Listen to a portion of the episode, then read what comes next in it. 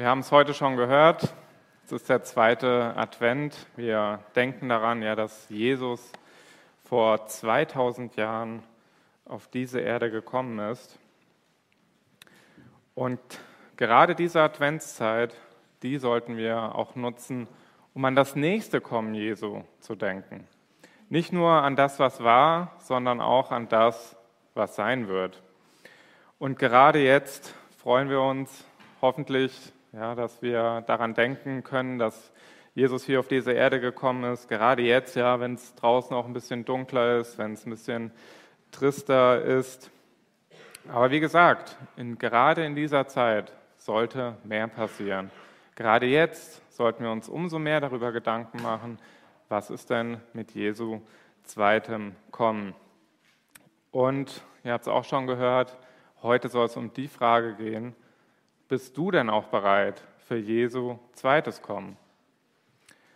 Und wir möchten uns einen Abschnitt heute anschauen, der uns genau diese Frage stellt. Ich möchte den vorlesen. Bitte steht auch dazu auf.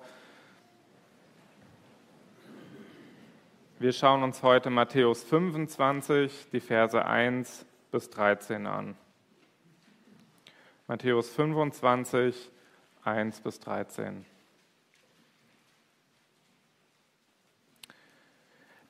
Dann wird es mit dem Reich der Himmel sein wie mit zehn Jungfrauen, die ihre Lampen nahmen und hinausgingen, dem Bräutigam entgegen.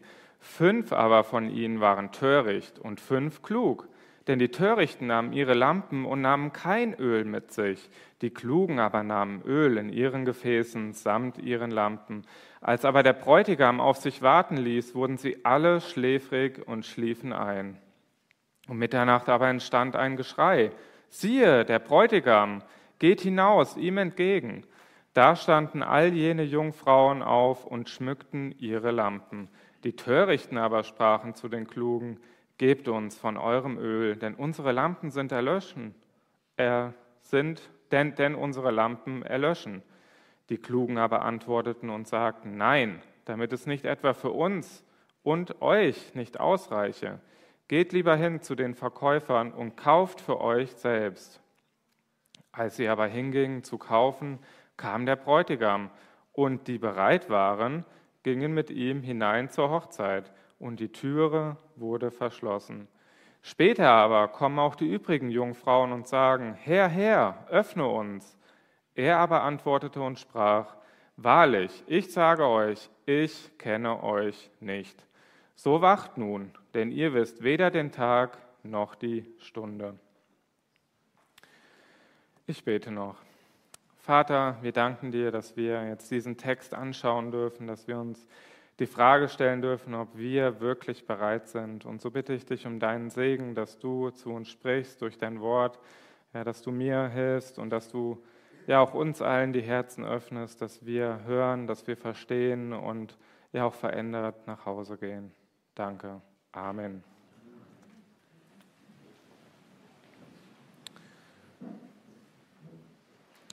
Den Text, den habe ich grob in vier Abschnitte eingeteilt. Die Verse 1 bis 2, das wird der erste Punkt sein. Alle gehen dem Bräutigam entgegen. Als zweites werden wir sehen in den Versen 3 bis 5, alle warten auf den Bräutigam.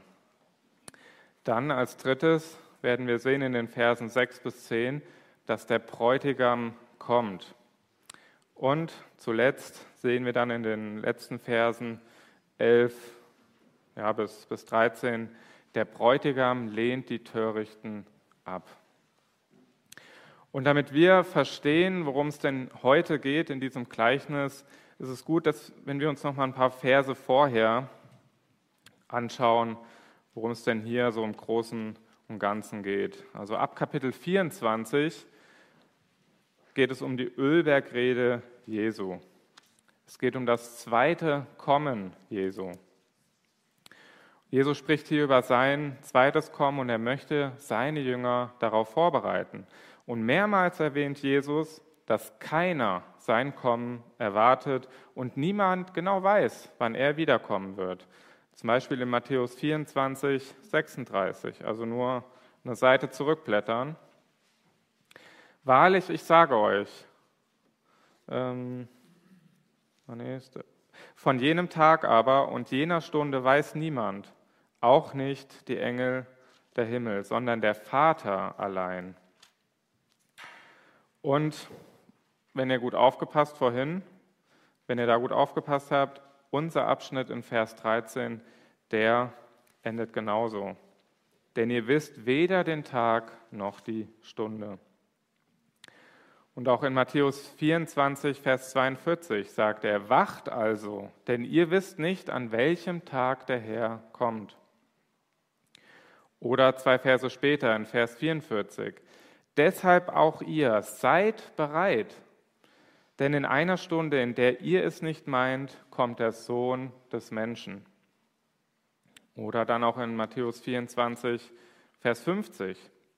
So wird der Herr jenes Knechtes kommen an einem Tag, an dem er es nicht erwartet und in einer Stunde, die er nicht weiß.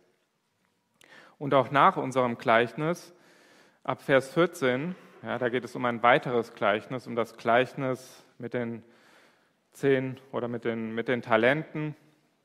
Und da werden wir vor die Frage gestellt, ob wir in unserem Dienst treu sind bis zur Wiederkunft des Herrn.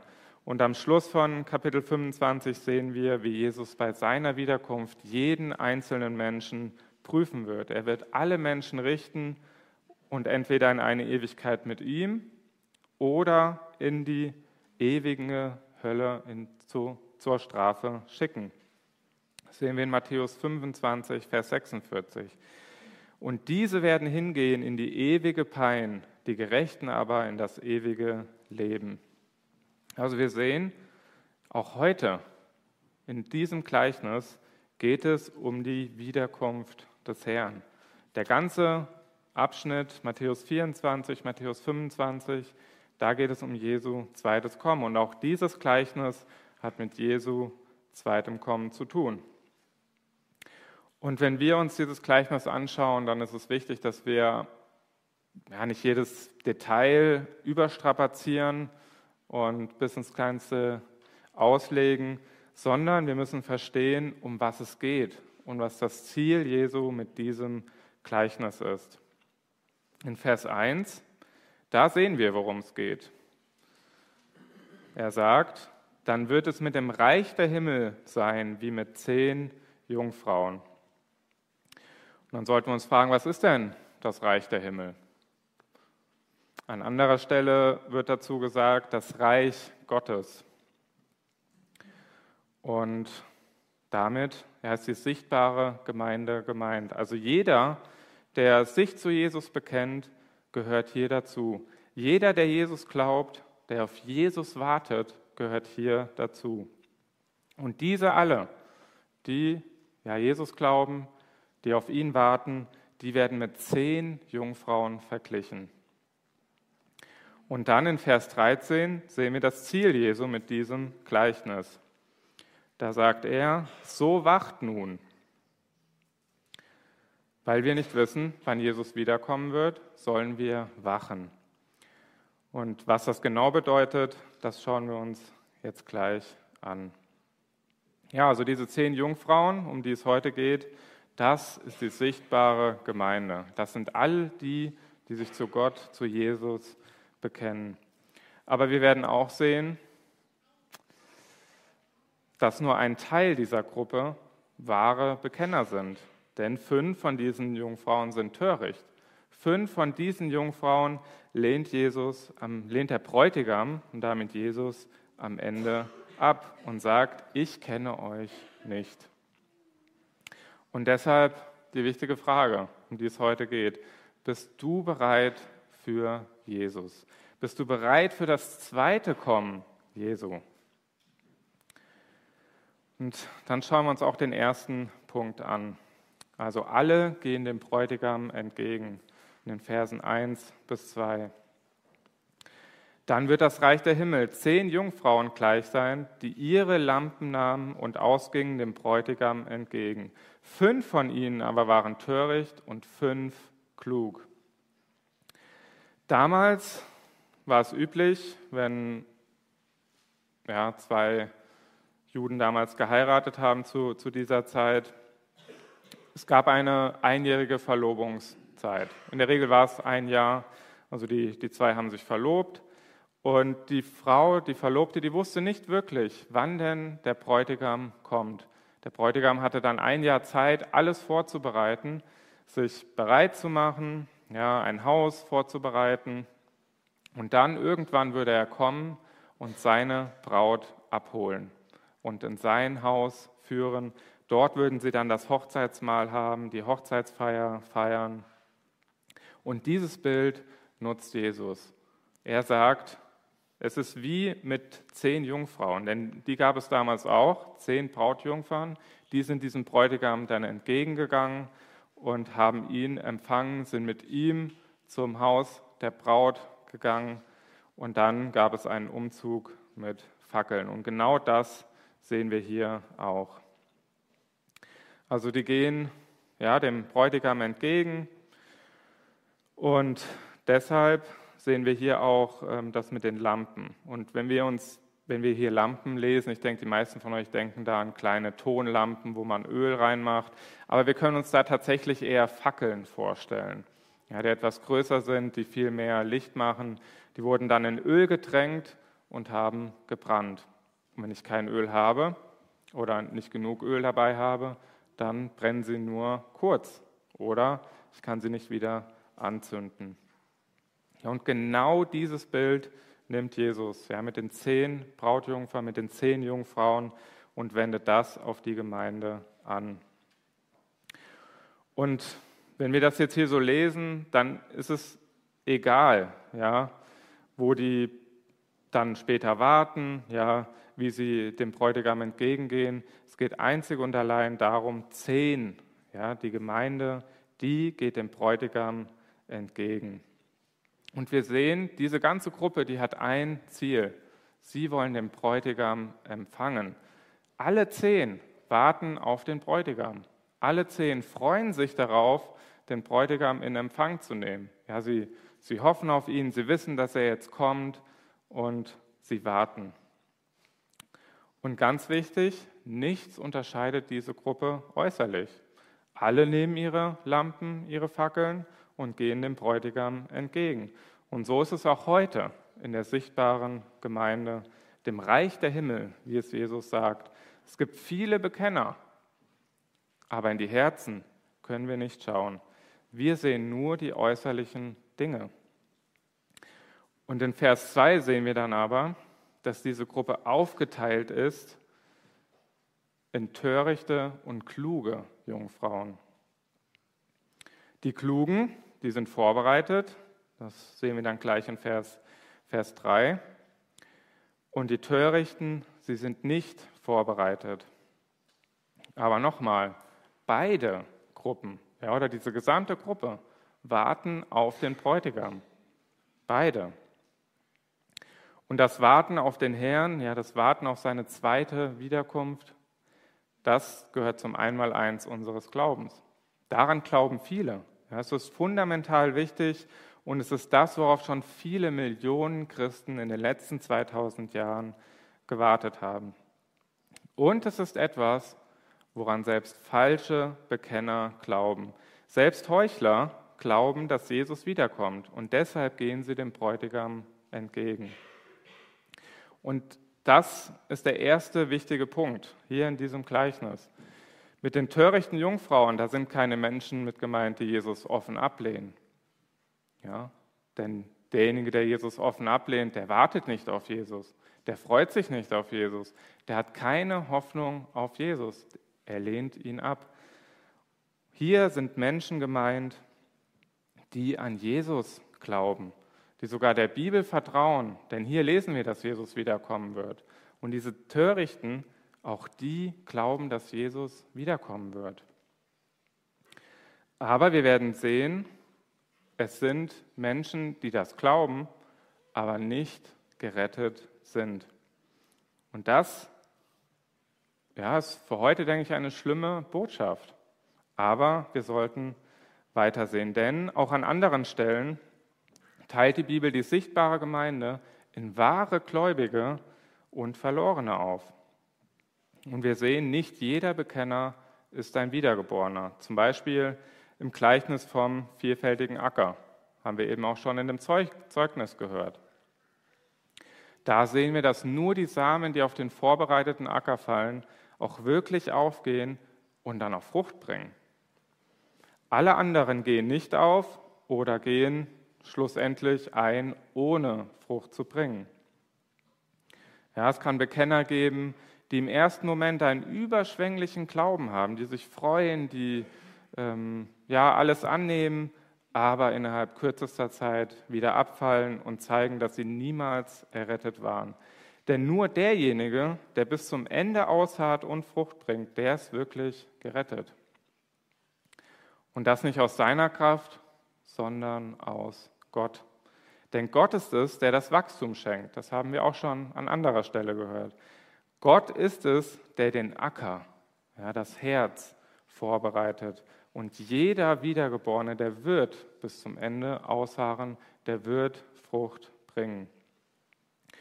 Und dann in Matthäus 13, ähm, das ist direkt nach dem Gleichnis vom vielfältigen Acker ab Vers 24, da vergleicht Jesus das Reich Gottes mit einem Getreidefeld voller Unkraut. Erst kurz vor der Ernte kann man diese beiden Pflanzen unterscheiden, denn die eine trägt Frucht und die andere nicht. Oder dann auch hier ein paar Verse später in Matthäus 13, 47 bis 50 vergleicht Jesus das Reich Gottes mit einem Fischfang, der aus guten und schlechten Fischen besteht. Und hier in Matthäus 25 vergleicht Jesus das Reich Gottes, also die sichtbare Gemeinde, mit zehn Jungfrauen, mit fünf klugen und fünf törichten Jungfrauen. Es geht also wieder darum, dass die Gemeinde Gottes, die sichtbare Gemeinde, aufgeteilt ist in Gläubige und wir müssen es sagen, in, in Heuchler. Und ich sage es nochmal, diese Törichten, das sind keine Menschen, die den Glauben offensichtlich ablehnen. Das sind Menschen, die sich zu Jesus bekennen, bei denen aber keine Frucht im Leben ist. Es sind Menschen, die Jesus nicht wirklich nachfolgen, denn in ihrem Leben gibt es keine Veränderung. Und dann kommen wir zum zweiten Punkt, das Warten auf den Bräutigam. Die Verse 3 bis 5. Denn die Törichten nahmen ihre Lampen und nahmen kein Öl mit sich. Die Klugen aber nahmen Öl mit den Gefäßen zusammen mit ihren Lampen. Als aber der Bräutigam noch ausblieb, wurden sie alle schläfrig und schliefen ein. In diesen Versen sehen wir, was die törichten und klugen Jungfrauen ausmacht. Und wir sehen hier auch wieder eine Gemeinsamkeit. Beide Gruppen haben Lampen oder Fackeln aber die Törichten nehmen kein Öl mit sich. Die Klugen nehmen Öl mit, damit sie die Lampen später wieder entzünden oder entzünden können. Ja, und wir sehen, die einen, die sind vorbereitet. Die anderen sind nicht vorbereitet. Die einen rechnen damit, dass es auch länger dauern kann. Die anderen rechnen nicht damit. Und an dieser Stelle, da fragen sich bestimmt die meisten, welche Bedeutung hat denn jetzt das Öl? Denn das ist ja hier der, der springende Punkt. Denn ja, wir sehen, die einen haben Öl, die anderen nicht. Und da sollten wir uns fragen, wir haben es zu Anfang schon angeschaut, was Jesus mit diesem Gleichnis sagen möchte. Und dann sehen wir auch, was das Öl für eine Bedeutung hat. In Vers 13, da haben wir gesehen, Jesus sagt, wacht also, denn ihr wisst weder den Tag noch die Stunde. Und in Vers 10 werden die klugen Jungfrauen als diejenigen beschrieben, die bereit waren. Jesus möchte uns mit diesem Gleichnis wachrütteln. Er möchte uns ja, dazu anreizen, dass wir uns überprüfen, damit wir uns prüfen, ob wir wirklich bereit sind. Wenn wir wachen, dann sind wir bereit. Und das Bereitsein wird durch das vorhandene Öl verdeutlicht. Denn die Klugen, die waren bereit, weil sie Öl mitgenommen haben. Und wir sollten auch beachten, die klugen Jungfrauen, die sind schon von Anfang an bereit. Die wurden nicht bereit gemacht, ja, hier in diesem Gleichnis, sie waren von Anfang an bereit. Und deshalb werden sie als die Klugen bezeichnet. Und aus den Klugen, da werden auch keine Törichten. Also ja, hier geht es nicht um die Frage, ob wir unser Heil verlieren können, wenn wir was von dem Öl verlieren, ja, denn das sagen auch einige, sondern hier geht es um die Frage, ob wir bereit sind, ob wir am Wachen sind.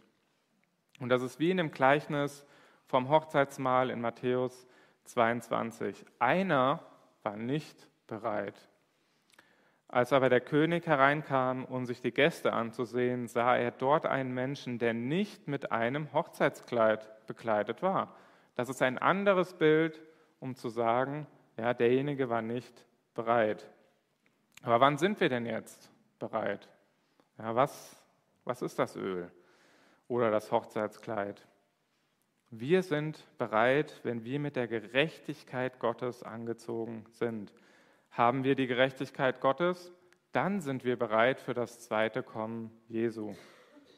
Äußerlich sehen wir alle gleich aus, aber Gott schaut in unsere Herzen und er kann unseren Zustand beurteilen. Und auch wir können in unser eigenes Herz schauen und beurteilen, ob wir gerettet sind oder nicht, ob wir bereit sind oder nicht, ob wir wachen oder ob wir nicht wachen. Und deshalb ruft uns Jesus dazu auf, wachsam zu sein. Und ja, die Gemeinsamkeit hier in diesen Versen sehen wir in Vers 5. Der Bräutigam, der lässt auf sich warten.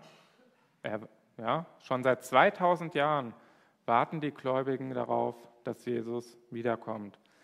Und beide Gruppen sitzen da und schlafen ein. Alle. Ja, die Klugen, die Törichten, beide schlafen ein. Und es ist normal, ja, dass wenn es Nacht wird, dass wir einschlafen, dass wir schläfrig werden, dass wir müde sind. Und genauso normal ist es, dass jeder, der zur sichtbaren Gemeinde dazugehört, der sich zu Jesus bekennt, dass er abgelenkt wird durch das Leben auf dieser Erde. Das muss auch nicht zwingend negativ sein, denn es gibt natürliche Dinge, um die wir uns kümmern müssen. Wir müssen einkaufen, wir müssen arbeiten, wir müssen unsere Kinder erziehen, wir müssen vielleicht unsere Eltern pflegen, wir müssen Beziehungen pflegen. Es ist völlig normal, dass wir nicht ständig daran denken, dass Jesus bald wiederkommt, dass wir uns nicht ständig darüber Gedanken machen. Und so wird es sein, wenn Jesus wiederkommt. Alles wird sein, wie immer. Alles wird normal sein. Das sehen wir auch in den Versen vorher. Und deshalb verurteilt Jesus dieses Schlafen auch nicht hier in diesem Gleichnis. Und wenn wir das Gleichnis als Ganzes betrachten, dann sehen wir, das Schlafen ist nicht das Schlimme. Denn auch die Klugen schlafen. Wir sehen aber, dass es für die eine Gruppe fatale Auswirkungen hat, zu schlafen, sich nicht Gedanken zu machen und ja, nicht vorbereitet zu sein. Und darum geht es. Es geht um die Frage, ob du vorbereitet bist. Es geht darum, ob du zu den Klugen oder zu den Törichten gehört, gehörst. Und dann kommen wir auch schon zum dritten Punkt. Der Bräutigam kommt in den Versen 6 bis 10. Um Mitternacht aber entstand ein Geschrei, siehe, der Bräutigam geht hinaus ihm entgegen. Da standen alle jene Jungfrauen auf und schmückten ihre Lampen. Die Törichten aber sprachen zu den Klugen, gebt uns von eurem Öl, denn unsere Lampen erlöschen. Die Klugen aber antworteten und sagten, nein, damit es nicht etwa für uns und euch nicht ausreiche, geht lieber hin zu den Verkäufern und kauft für euch selbst. Als sie aber hingingen zu kaufen, kam der Bräutigam und die bereit waren, gingen mit ihm hinein zur Hochzeit. Hier in diesen, diesen Versen sehen wir, dass das Schlafen keine negativen Auswirkungen auf die Klugen hat. Sie wachen auf, genau wie die, wie die Törichten. Alle bereiten ihre Lampen vor und die eine die, nur die eine Gruppe merkt, dass sie nicht bereit ist.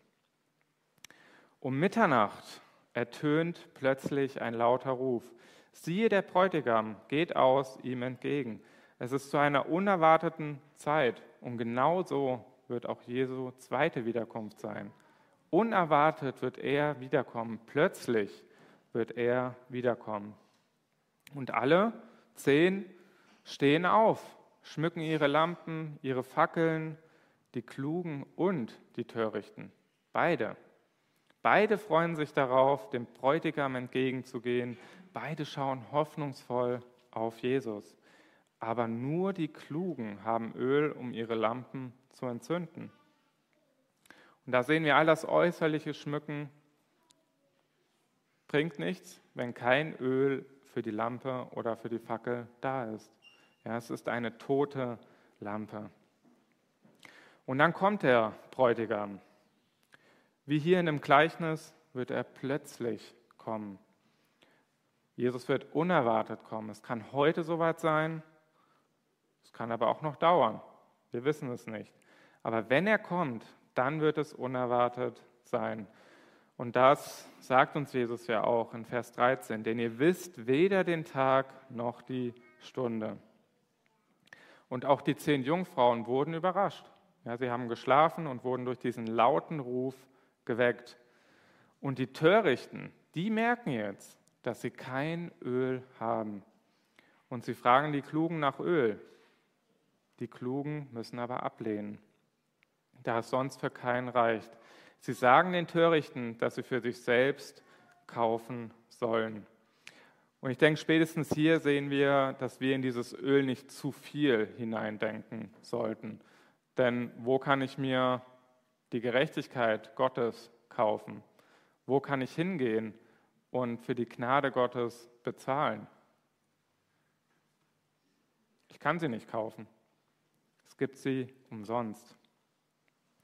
Und da sehen wir, es geht immer noch um das Bereitsein. Die Klugen sind bereit und die Törichten erkennen nun, dass sie nicht bereit sind.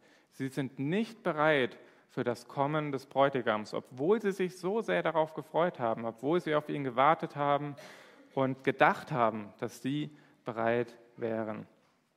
Und wenn es denn soweit ist, dass Jesus wiederkommt, dann kann dir derjenige, der gerettet ist, nicht helfen der kann dir nichts von der Gnade abgeben, die er bekommen hat, die er empfangen hat. Er kann dir nichts vom ewigen Leben geben. Er kann dich nicht bereit machen. Und in Vers 10 kommt der Bräutigam. Die Törichten, die sind jetzt auf der Suche nach Öl. Und die Klugen sind bereit. Aber wo wollen die Törichten jetzt noch Öl herbekommen? Kaufen. Ja, es ist Mitternacht. Um Mitternacht gibt es nichts zu kaufen. Es ist zu spät. Ich kann kein Öl mehr bekommen, wenn es zu spät ist. Und die Klugen gehen mit dem Bräutigam ein zur Hochzeit. Und die Tür wird verschlossen. Die Tür ist zu. Und hier nochmal, Jesus zeigt in aller Deutlichkeit, worum es in diesem Gleichnis geht.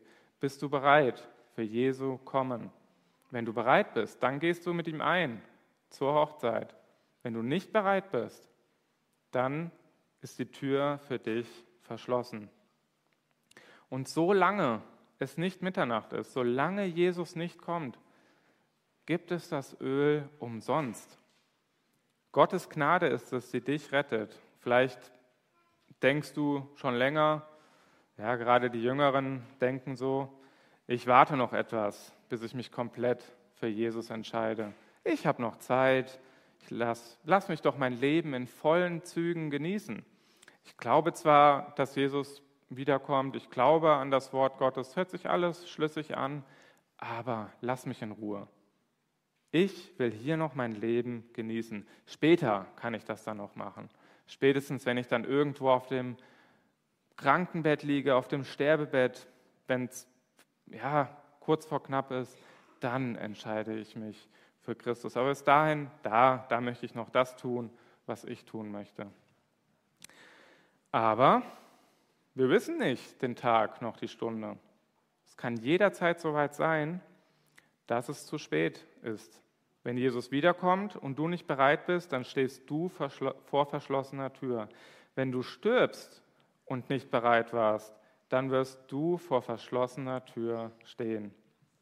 Wenn du nicht bereit bist, dann bist du verloren. Und viele Menschen glauben an Jesus, viele. Und sie fühlen sich bereit, aber sie sind es nicht. Und hier, ja, Jesus sagt, dass fünf von den fünf Jungfrauen töricht sind, nicht eine.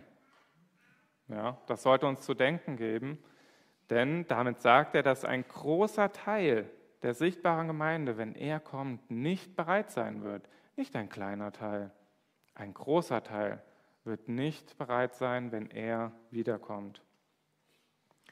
Und ein großer Teil wird da nicht an Jesus, ja, er, er wird weiter auf sich vertrauen, auf die eigene Gerechtigkeit und nicht auf Gott, auf Gottes Gerechtigkeit. Und dann sehen wir, was mit diesen törichten Jungfrauen passiert. Sehen wir in Vers, den Versen 11 bis 12. Punkt 4, die Ablehnung der Törichten. Später aber kommen auch die übrigen Jungfrauen und sagen, Herr, Herr, öffne uns. Er aber antwortete und sprach, Wahrlich, ich sage euch, ich kenne euch nicht. Das wird schrecklich sein. Diese törichten Jungfrauen, auch die haben auf den Bräutigam gewartet. Auch die sind dem Bräutigam entgegengegangen und haben sich gefreut, dass er kommt. Ja, sie waren voller Hoffnung. Und obwohl sie anklopfen und den Bräutigam mit Herr, Herr ansprechen, sagt der Bräutigam ihnen, ich kenne euch nicht. Das ist schlimm. Und genau so wird es auch sein, wenn Jesus wiederkommt. Genau wie diese zehn Jungfrauen gewartet haben und sich auf den Bräutigam gefreut haben, wie sie hier anklopfen und ihn hernennen, wird es auch sein, wenn Jesus wiederkommt. Auch da wird es Bekenner geben, Jesusgläubige geben, die Jesus ablehnt. Denn, ja, wie diese Törichten werden auch diese nicht bereit sein, ja, sie stehen für die Heuchler. Es sind Gläubige, die Fakten und Dinge der Bibel glauben, aber deren Leben nicht zeigt, dass sie Jünger Jesus sind. Es sind Gläubige, die sich nicht wirklich für die Gebote Gottes interessieren. Es sind Gläubige, die Jesus Herr nennen, aber nicht so leben möchten, wie der Herr es ihnen gebietet. Es sind Gläubige, die seit ihrer vermeintlichen Bekehrung keine Frucht bringen. Das hört sich jetzt wahrscheinlich für die meisten hart an. Aber das sind nicht unbedingt meine Worte, denn das sehen wir auch an anderer Stelle im Wort Gottes. Matthäus 7 zum Beispiel. Matthäus 7, 21 bis 27.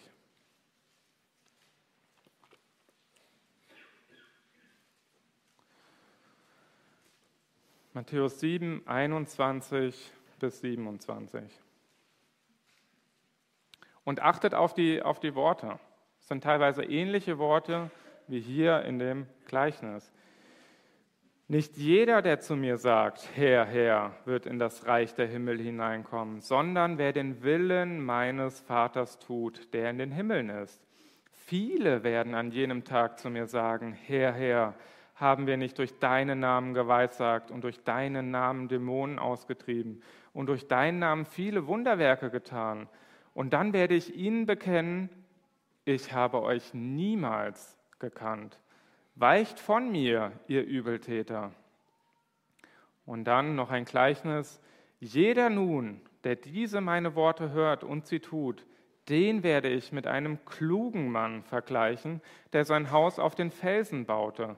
Und der Platzregen fiel herab und die Ströme kamen und die Winde wehten und stürmten gegen jenes Haus. Und es fiel nicht, denn es war auf den Felsen gegründet.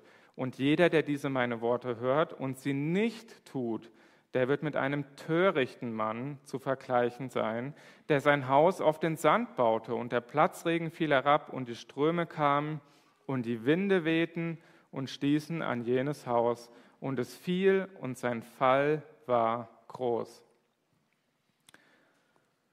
Vers 21. Nicht jeder, der zu Jesus sagt, Herr, Herr, wird in den Himmel kommen.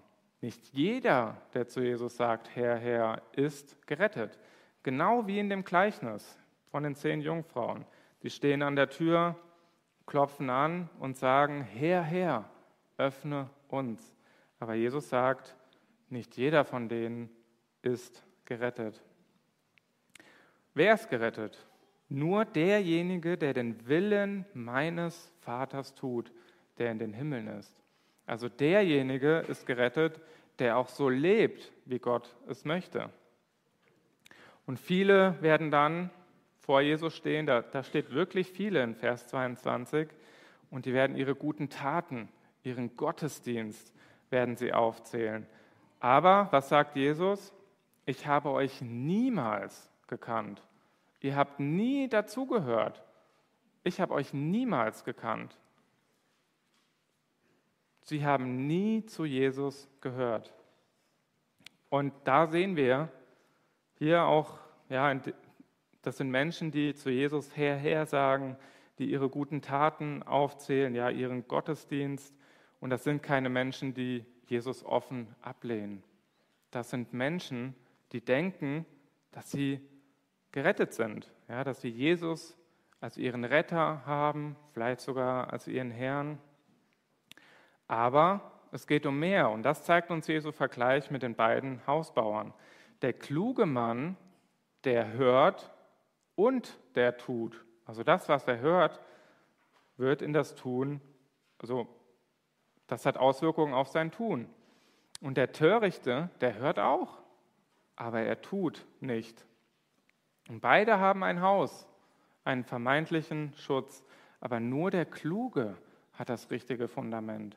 Und dann, wenn der Regen kommt, wenn das Gericht Gottes kommt, dann ist der eine gerettet, aber der andere nicht.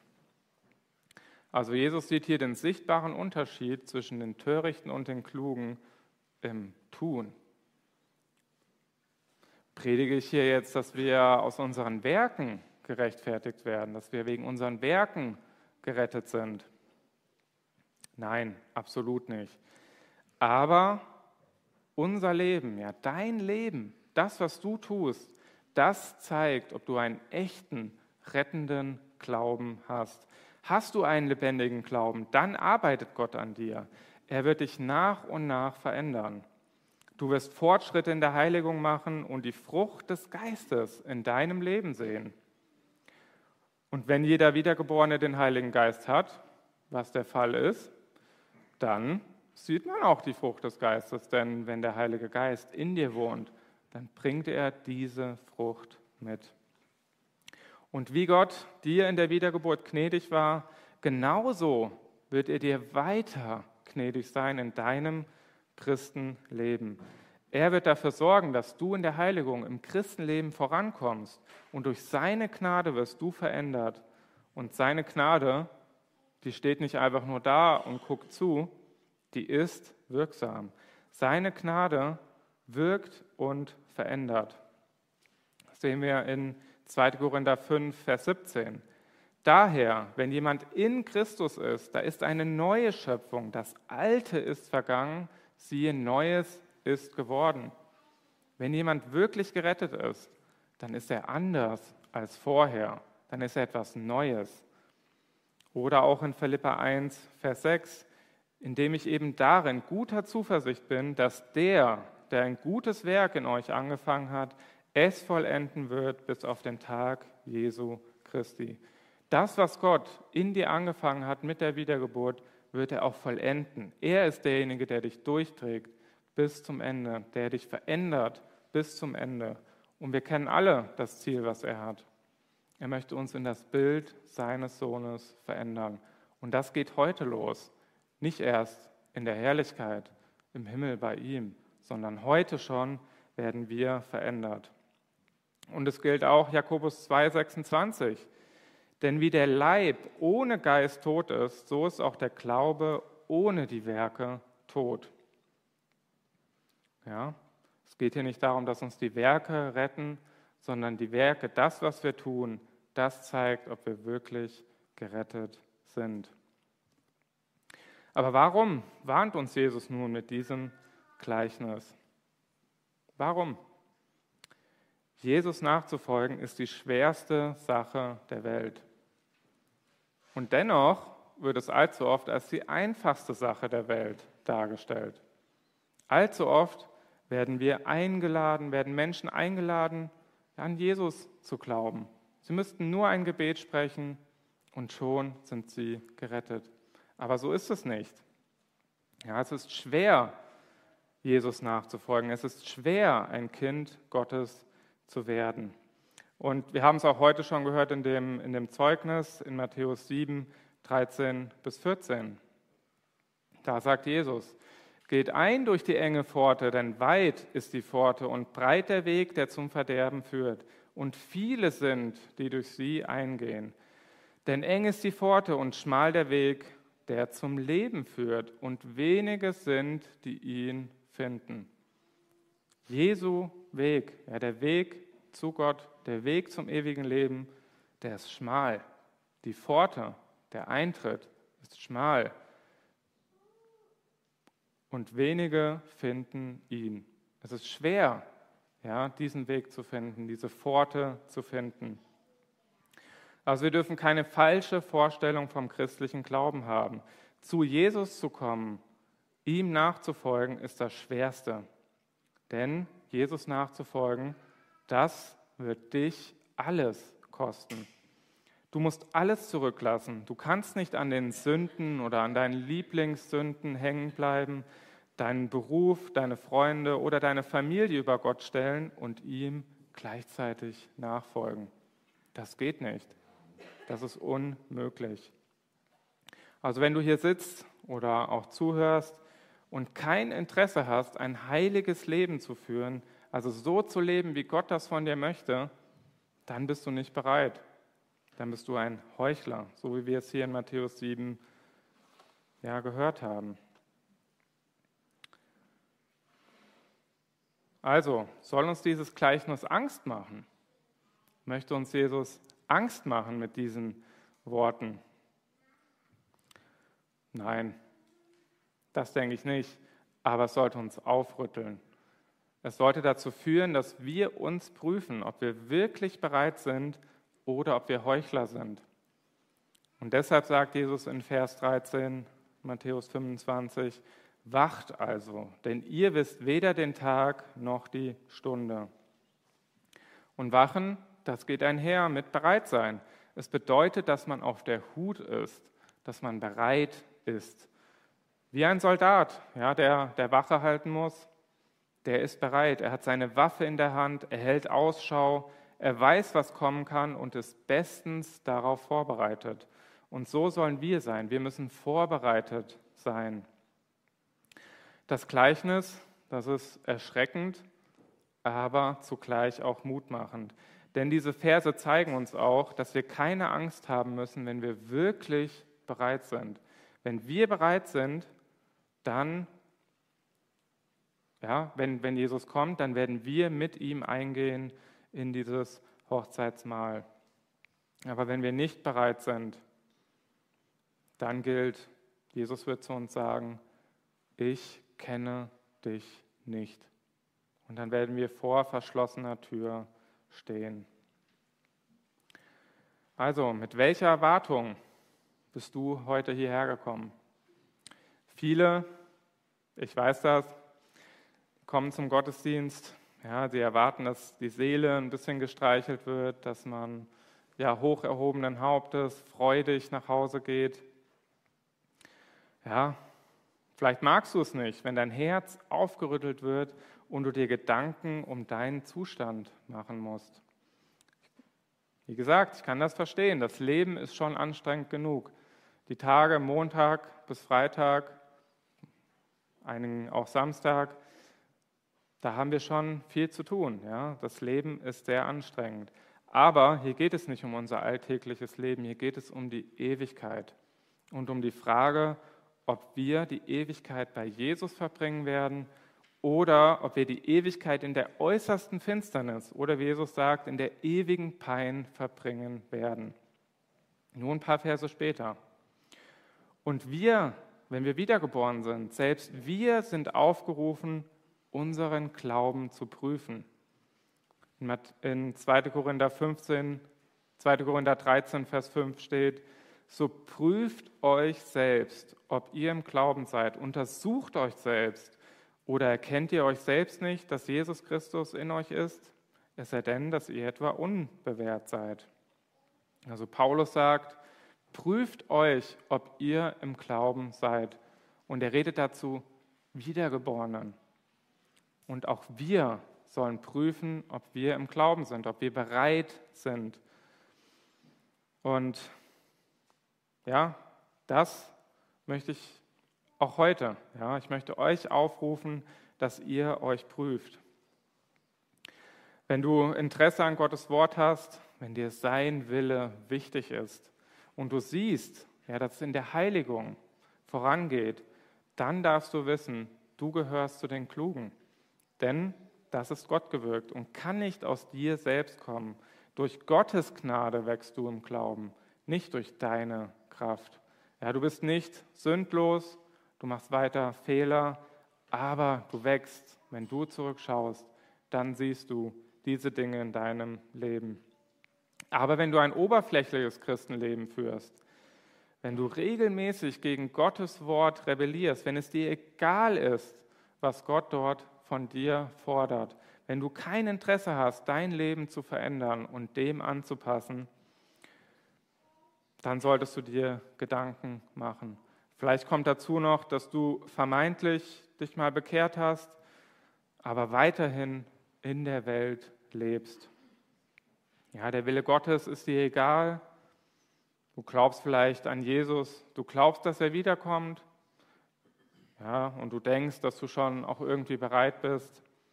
Aber dein Leben hat keine Anzeichen eines Gott wohlgefälligen Lebens dann solltest du dir Gedanken machen. Dann darfst du wissen, du bist nicht bereit. Und ja, dann gilt die Warnung, wie hier, wie Jesus es sagt. Jesus kann jederzeit wiederkommen. Oder, ja, du kannst auch jederzeit sterben. Und dein Glaube, den du vielleicht hast an einen Retter Jesus, der wird dich dann nicht retten, wenn du unvorbereitet bist. Ja, schau in dein Herz und erkenne, dass du arm dran bist, ja, dass du geistig arm bist. Wende dich Christus zu und bitte um seine Gnade, dass er dich rettet von deiner Sünde. Nur er kann dir ein neues Herz schenken, das willig ist, das sich darauf freut, ihm zu dienen und so zu leben, wie er es möchte. Und nur mit ihm können wir der Welt, ja, können wir den weltlichen Versuchungen, vielleicht auch den Freunden, die wir haben und der Sünde entsagen. Nur er kann dich von den Fesseln der Sünde befreien. Und für alle, die zu ihm gehören, ja, die wahrhaftig die Kinder Gottes sind, für die ist das Gleichnis ein Trost. Wenn Jesus wiederkommt, dann wird er uns bereit vorfinden. Da brauchen wir uns keine Angst machen. Und er wird uns mitnehmen zum Hochzeitsmahl. Und ja, gerade jetzt in dieser Zeit, wo wir an die erste Ankunft Jesu denken, da ist es wichtig, dass wir auch an die zweite Ankunft Jesu denken. Und die Christen vor uns, auch die haben gewartet, ihr Leben lang. Und wir dürfen wissen, er wird sicher kommen, ganz wie es in 2. Petrus 3, Vers 9 steht. Der Herr zögert die Verheißung nicht voraus, wie es einige für ein Hinauszögern halten, sondern er ist langmütig euch gegenüber, da er nicht will, dass irgendwelche verloren gehen, sondern dass alle zur Buße kommen. Gott ist langmütig und geduldig uns, ja, wie Petrus auch sagt, den Erwählten gegenüber. Und er wird wiederkommen, wenn all diese zum Glauben gekommen sind. Denn keiner von den Seinen wird verloren gehen. Alle, die er wer aus seinem Willen retten möchte, die werden zur Buße kommen. Und wenn du also merkst, dass du nicht bereit bist, Heute, heute ist er gnädig. Heute. Morgen kann es bereits zu spät sein. Freue dich, ja, dass Gott weiter gnädig ist. Freue dich aber auch, dass er bald wiederkommt. Ich weiß, heute ja, sind viele, wahrscheinlich für die meisten, harte Sätze gefallen. Aber es geht um die wichtigste Sache in unserem Leben. Wir müssen uns fragen, sind wir bereit? Da müssen wir uns sicher sein. Also wenn du heute nach Hause gehst, dann frage dich, wie steht es um mich? Bin ich wirklich bereit? Und falls du erkennst, dass du es nicht bist, dann tue Buße und kehre um zu Gott. Jetzt ist er noch gnädig. Jetzt hast du noch die Zeit.